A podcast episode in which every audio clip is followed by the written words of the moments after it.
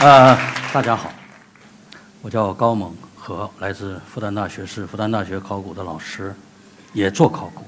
那么，呃，我小的时候啊，呃，没有来过上海，我是东北长大的。那东北呢，我们大家都知道是松花江上。松花江，我就是在吉林省吉林市，在这个江边长大的。这个江边呢，也有一条路，这条路呢，有点像我们上海的外滩。我小时候没来过上海的外滩，但是我看过一本书，这本书叫《旧上海的故事》。我翻了很多遍这个书，然后这本书如果细心的朋友可以发现，后来我把它装订上，这个装订的钉书钉已经生锈了。这个书里面讲的上海是什么样的呢？就是上海的外滩，上海的清代的官员。上海的我们的那些劳工，那么我们如果还记得的话，旅游界中国有这么样一个说法，叫五千年的历史看西安，五百年的历史看北京，明代、清代，一百年的历史看上海。所以上海在我们的心目中一直是一个近代才有的一个小渔村发展起来的城市。往远了说一点，我们说一八四三年上海开埠。英国的第一任领事在上海有这样的一个宣布，所以我们感觉中上海都是从近代开始发展起来的。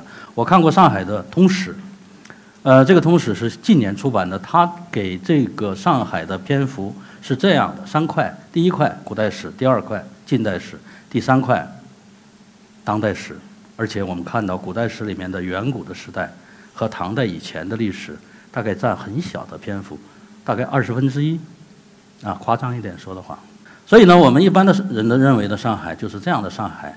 那么我们说，我上大学了，后来，然后我就知道，我的大学笔记里面记了一段话，这段话写了一个红字，叫松泽文化，然后下面还有一个小字，这个小字讲是上海青浦，这就是我们今天要给大家介绍的一个主题。那么上海的考古，五十年代的时候。刚刚成立了上海博物馆考古部，这个考古的人自己不太有信心，说我们到马路上去考古吗？一直是这样的一个概念。但是他们过了很多很多很多年以后，到现在，我们上海有多少遗址呢？我们上海先秦时代的遗址啊，已经有至少三十处以上。先秦什么概念？就是孔子时代和孔子时代以前。那么这些考古。我们看，在上海的分布有一个非常有意思的现象。那么，我们看到这张图，这张图上面就是我们上海的全境。左边的最蓝色的那样的一个圆圈的是我们的太湖。东边是我们上海，我们看到一个小圆点，那个像鱼的眼睛的那个位置，就是我们现在上海的中心，也是我们这次讲台所在的这个地方，大概不远。但是呢，我们看到几条线，啊。靠近蓝色的、浅蓝色的这个地方有几条线，那个就是长江的泥沙冲击作用下，然后形成的。我们上海叫做港深的地方，就是由土壤、有沙石，甚至还有古人吃剩的东西混合而成、冲击而成的比较高的这样的一条一条的地带。这些地带沿着上海分布，我们叫它冈深。冈深上曾经有古人生活，有多古呢？我们现在另外看到一个现象，冈深的。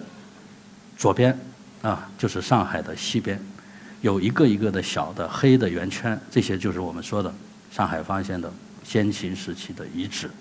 而且，我们在太湖的北边是我们的江苏，我们太湖的南边是我们的浙江，都有一个一个的很多很多的圆点。但是我们说在冈深右边就是上海的东部，我们现在主城区的地方是没有这样的小黑的圆点的。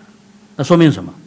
说明上海的地理环境是这样，它是由西部逐渐逐渐的向东，随着长江啊到下游的这个冲刷带来的泥土，它是不断成路的，由西向东成路的过程。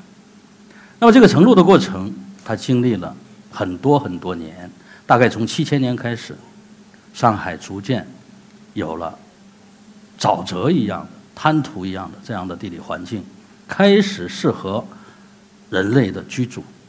那么，这个人类的居住不断的向东延伸，大概到了宋代的时候，到了唐代的时候，可以到我们上海现在市区比较中心的地方。这个港深在不断的延伸，然后到了宋代以后，到了明代，到了清代，有了我们现在的浦东啊大部分地区。所以我们这里可以说一个很有意思的事情，大家可能很多朋友去过浦东机场，也在那里起降过，啊，出国过，到我们各个地方去。当时选址的时候，为什么选在那里呢？就是因为我们上海城路是不断的往东扩的，而且现在还在东扩的过程里面。我们上海的陆地面积还会进一步的增大，这个增大的范围恐怕就是在这个浦东继续往东。所以，如果它不是往东扩，是往西收缩的话，浦东机场可能是不会建在这里的，否则它就变成被水、被江水、被海水淹没了。所以，这个里有一个非常有意思的地理现象，这个里面也有我们考古发现的一系列遗址所做的一些证明。为什么呢？我们大家知道有一个作家。跟大家年龄差不多，叫韩寒。韩寒的家就在上海金山，也是上海比较西部的地方，有一个亭林遗址。当时我们上海建了一个石化化工厂，建在那里，就是考虑到这个遗址里面的这些墓葬，一个墓地，一些遗址没有发生过地质上面的变化，是非常稳定的，几千年来，所以在那里选址。所以我们现在看到的一个情况就是，上海是不是一个小渔村发展起来的呢？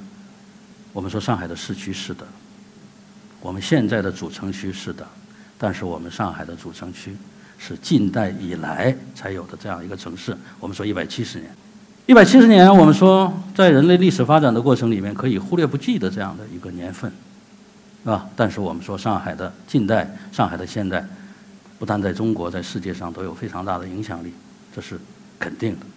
但是如果跟我们接下来要介绍的上海的考古，比起来的话，我们看这个遗址，这个遗址已经有六千年了。刚才我们说七千年，七千年是开始适合人居，然后到了六千年左右的时候，开始有人在这里生活了。这个遗址现在有非常重要的价值，举两点：第一，它是全国重点文物保护单位，国字号的。那么这样的遗址，我们说在上个世纪一百年的。中国的考古大发现里面，它被评为了上海唯一的一项，就是它进入了中国百大考古发现的行列。这个遗址为什么重要呢？我们先举几个例子。我们看到的这个人，就是我们刚才宣传片里面放的上海第一人。为什么叫他上海第一人？那他之前还有没有人？有的朋友可能会问我，考古学家一般是相对比较保守的。呃，不会把话说死的。但是我今天面对我们的朋友们，我可以斩钉截铁地说，不会有更早的了。为什么呢？因为我们是七千年上海刚刚成路，我们到了六千年左右，我们看到上海最早的遗址松泽遗址里面发现了这样的人，而且他是在最下面、最下面的地层里面。我们请了吉林大学的体质人类学复原的老师们，啊，跟上海博物馆的先生们，加上我也掺和进去。然后我们一起讨论，那这样的人是一个什么样的体态呢？跟我们现在的人很像吗？大家看了很像。当时我们讨论他的时候，我们体质人类学的鉴定说他是蒙古人种的南亚类型。那么他又是一个村子，这个村里面的一个村民，他是不是酋长？他是不是啊部落的领袖？我们现在不知道。我们只是说他是一个二十到三十岁的这样的一个。老年人那个时候人的年龄很短，能活到三十岁已经挺不错了。啊，不管怎么样，我们复原了这样一个人。这个复原有什么根据呢？我们做了一个全程的啊流程性的一个复原，这个过程非常的复杂。那么它大概有十个流程，而且我们挖到这个人的时候，上海博物馆的考古队员们当时这个头骨是碎的啊，我们把它拼对起来，然后。给他做一个比较精度的复原，精度到什么程度？精度到一毫米，啊，然后我们给他复原的过程里面，啊，把这个头骨进行三维的扫描，放到计算机的，啊，我们有有一种叫容貌复原技术，按照这种容貌复原技术，给他我们叫做添肉，在这个骨骼上给他添上肉，这个是有科学根据的，这个科学根据要精确到什么程度呢？我们大概要精确到零点一毫米，所以现在复原出来的我们上海的第一人，应该就是这样的一个面庞，啊，这样的一个脸面。上海第一人生活在这个松泽的村子里，他是有建筑房屋的能力了。我们过去的人，我们可能在了解的史前社会里面，可能他们是游居的状态，就是逐水草而居。逐水草而居就是哪里有生存的资源，我到哪里去。但是他们现在不了，他们现在要住下来。那么有多少人住呢？我们在这里发现，有一个村子，就是我们下面看到的这个图，啊，有很多很多的房子在一起。那么他们住在一起，我们把这个房子，我们看到上海最早的这个房子，再没有比它更早的发现。我们把它叫做上海第一房，也把这个村子叫做上海第一村。所以这里已经有了三个第一了：第一人、第一房、第一村。我们还发现了上海第一道。这个道子发现的时候，在六十年代，是当时中国。最早发现的人工栽培的水稻，这里面两个标本，一个标本是野生的，一个标本是人工栽培的。我们人工栽培的这个水稻是上面的这个，它比较粗壮一点，是我们现在说的啊，袁隆平他有水稻，我们大家知道亩产千斤，啊，就是从这里开始的。当时在中国是首次的发现，曾经被叫做中国第一稻。但是后来我们发现，其他的地区可能有更早的水稻。它曾经在整个中国长江流域和长江下游作为中国水稻起源地发挥过非常重要的作用。他们不游猎了，他们定居下来了，他们来种水稻，满足自己日常生活之需。那么这个年份，我们说到现在已经有了六千年的历史，而且他们不但种水稻还需要灌溉这个水稻，因此他们打了水井。这是我们在上海发现的，目前仍然可以称为中国第一的水井，是个直筒型的水井。所以我们说中国可能很早，在我们松泽就有了这个水田灌溉的这样的一种发明。而且这个水井可能也不仅仅是浇灌水稻用的，很很有可能它还是干什么用的呢？我们说饮水用的，是吧？我们说尽管是水网地带，尽管是我们江河。比较密布，但是我们也知道可能会有各种各样的带有病菌的啊，甚至可能会产生瘟疫的那样的一些水，所以那时候的水环境，我们现在不是很清楚它到底啊是不是好到我们现在可以啊做各种各样处理的这个程度。因此，水井它也有满足人们日常生活的需要。我们还发现了一头猪。那这个猪大家可以做一个对比，右下角的这个猪，大家可以观察它的体质特征有什么不同？嘴巴非常长，身上的毛很粗、很硬、很尖，这个是野猪。这个是我们在浙江发现的，也大家可能很多朋友都知道有个河姆渡遗址，它大概跟我们松泽遗址的这个年代差不多，可能还要早一点。野猪大家知道它很凶猛，啊，它要靠嘴巴拱地来寻找它的生存的食物。但是我们在松泽，我们看到了这样的一个一头猪，这就是我们现在能说的家猪。人类学会了驯化、驯养动物。大家不要看这样的一个驯养的动物，它的嘴巴已经变得很短了，被我们人类不断的喂食，对吧？它不需要用嘴自己拱地了，然后它就退化了，甚至我们说可以说进化了，是不是这样？然后它身上的毛没有了，就变成了白毛猪了，对不对？跟我们现在的猪肉有什么区别吗？区别不大了。大家还要记住一点，肉是杂食类的动物，它什么都吃。人什么要都可以喂它，人只有自己吃饱了，然后有了很多剩余的产品粮食，我们才可以喂它。那说明什么？说明当时松泽的人，他们的生存条件是比较好的，他们的生产能力是比较强的。而且松泽人还发明了，大家可能有的朋友会猜出来，它是一个犁，石头做的犁。那个时候没有金属，五千五百年的时候。没有金属的时候，他们用犁来耕地，只用这种石犁。我放下面一张片子，大家看，在石犁发明之前是有这样的一种耕田的方式的，就是我们叫它锄耕农业，就是用锹，用锹翻地可能会产生这样的一个动作，就是你翻一个锹要退一步才能这不断的往后退，对不对？然后他们用的工具，我们在浙江发现，啊，我们在很多地方发现，他们都是左边的这个骨头做的。就是用牛啊什么的肩胛骨做的，然后这样翻地。但是犁耕大家会发现它不是后退着走的，它一定是往前走的。这个效率是什么呢？是不是要比倒退的要高，是吧？我们说它耕地的速度要快，因此我们说它是一种挺伟大的发明。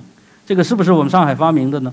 我现在不敢说，但是我们上海最先使用的这个啊一种石犁。除了石犁以外，他们还有收割的工具，石镰。然后我们这里看到一个石斧，这个石斧有什么好看吗？它很笨重，但是大家记住，它这个时候没有金属，中间这个石斧的孔是怎么钻出来的？而且它还不是单面的钻，它从这个很厚的石头两边对钻，而且钻得非常的好。它是用什么钻的？我告诉大家三个字：不知道。我们也不知道，真的不知道。我们做了很多实验，但是这些实验仍然我们现在拿不准它到底是不是那样转，是吧？比如说有管转的办法，用竹子怎么样怎么样，有很多办法。呃，这个石斧后来在生产的过程里面啊，它肯定发挥过很大的作用。但是我们现在看右边的和中间这个图，右边这个图是甲骨文到金文到隶书写的各种各样的王字。这个王是不是有点像中间我们这幅图上面绑的绳子的那个石斧？它的刃部把它倒过来，看最左边的这个和第二个，那个是金文的王字，是不是有点像那个石斧的刃？所以后来能用这样斧子的人就变成了什么王？后来我们发现很多石斧上连刃都没有，就是他没有开过刃，甚至没有任何实际生活使用的痕迹。他是干什么的？就是权杖，对不对？拿在手里，象征着他的权力和地位的这个时间发生在我们松泽遗址。我们也看到过这样的师傅，他从六千年到五千五百年到五千多年的时候，有这样一个从实用工具到非实用工具的这样的一种过程。我们把非实用的这种工具叫做礼器，祭祀的时候举行大型的仪式性的活动，比如说出征。是吧？要发生战争等等，它是这样的一种用具了。而且这个用具下面一个字呢，我们看到一个甲骨文的手，啊，很简约的，最左边的这个，他手里面拿着一个木棍，是吧？有点像杖一样，权杖一样，实际上就是这个我们上面看到的这个师傅。然后他变成了后来我们父亲的父子，就是我们到了父系社会的时候。我们到了松泽文化的松泽遗址的这个五千五百年，从六千年到五千五百年的这个过程里面，这个时代，这个社会已经从母系社会进入到了我们说的父系社会这个阶段。因此，小小的石斧让我们感觉到了一种政治的、社会文化变迁的这样的一种那个原始的社会可能已经出现了一个很大的变化。那么这个变化是什么呢？前面这个老头儿，是吧？是一个考古泰斗，我的师爷，啊，中国考古学会前理事长，他写了一本很好看的书，叫《中国文明起源新探》，特别适合在座的各位读。不专业，我在这本书里他做了一个总结。他说了什么呢？他说中国啊，有超百万年的一个文化的根脉续脉，有什么呢？有上万年的文明起步，有五千年的古国。五千年的时候，中国已经开始有国家了。但是我们过去的概念里面是什么？夏朝才有王朝，夏朝距今四千年。那么考古发现，现在已经把它提到五千年，甚至可能还要早。就是我们松泽五千五百年，甚至还要早一点。这个时期就是中国古代文明和古国诞生的时期。而且他最后说了一句话：两千年的中华一统实体，秦始皇到汉代，我们说统一中国。我们很大部分的历史讲的是什么历史啊？两千年来中国的历史。考古给我们讲了一个什么历史呢？它可以讲一万年的历史、五千年的历史，还要更早。我们说中国大地上目前有人类活动的历史，一共大概约有两百万年左右，在非洲可能达到三百万年。所以经常有朋友拿到恐龙蛋问我说：“高老师，你可以看看这个。”我说：“对不起，我不懂。恐龙蛋是什么年代？恐龙蛋不是。所以考古呢，我们说。”考古是人类活动遗留下来的这些遗存所反映的人类起源、发展、进化、迁徙的过程。那么到了五千年左右的时候，中国出现了一种新的社会制度，叫做什么？文明。文明就是我们说要有很多很多的标志的，其中一个很重要的标志就是王，出现了权力的等级的区别，社会出现了分工，出现了分化，出现了我们说包括古城、包括文字、包括金属等等一系列发明和发现这样的一个时代，我们把它叫做古城运动的时代，也把它叫做文明起源的时代，也把它叫做啊和过去的原始的平等的那样的一种文化不一样的时代。那么这个。中国文明发展的过程里面，我们上海做过什么呢？右面的这个，呃，字数很小，但是呢，我们看的不是很清楚。就是那个苏秉琦先生，他提出了一个非常重要的，啊，做了一个非常重要的分析和总结。他说，中国后来诞生的这个礼制社会里面，经常用到的铜器的鼎，是从上海环太湖地区一点一点起源发展起来的。因此，后来这些鼎成了周代礼制社会的很重要的因素，啊，仪式上用，甚至我们到了现在，我们给联合国送国礼要送鼎。我们还可以看到另外一个，这里面发现的玉环，就是戴在脖子上的。后来这些玉环，嗯，它不仅仅是一个简单的装饰品，它后来到了周代的时候，它成了挂在身上的一串主佩玉。这些主佩玉一定是有身份的、有地位的人，他戴在身上的，而且他约制你的行为步态，甚至你不能快跑，对不对？一快跑它就掉了。因此，我们说这些给我们的上海参与了中华文明起源和早期文化的建设。所以我们说松泽遗址的发现不仅仅是发现了上海第一人，更重要的是我们通过这样的一系列的发现，把上海早期的文献记载以前的历史把它建立起来了。而且我们现在做出了一张年表，这里面就有我们最早的松泽的遗址。为了弘扬松泽的遗址，我们做了博物馆。我们在这个展厅里面，我们做了这样的一幅展墙。这个展墙下面大家看到的，就是我们早期松泽出土的这些古代的文物。然后它不断的像一棵大树一样生长。这个生长的过程里面，产生了我们近代的上海的外滩和陆家嘴，当代的陆家嘴。那么在这个过程里面，我们做了很多很多的还原。然后这个博物馆。上个礼拜开馆了，我们希望大家除了听一席讲坛以外，我们大家还可以去参观我们新建的上海的脸面、上海的窗口、上海的城市客厅这样一个。所以我们说松泽不仅仅是考古的，它应该是我们文化的、社会的。松泽不仅仅是考古久远的这个时代的历史的，也是我们现在和未来的。最后我要说的是，上海不仅仅是上海的，松泽不仅仅是上海的。他也是我们中国的，更是谁啊？更是我们各位、我们大家的。谢谢。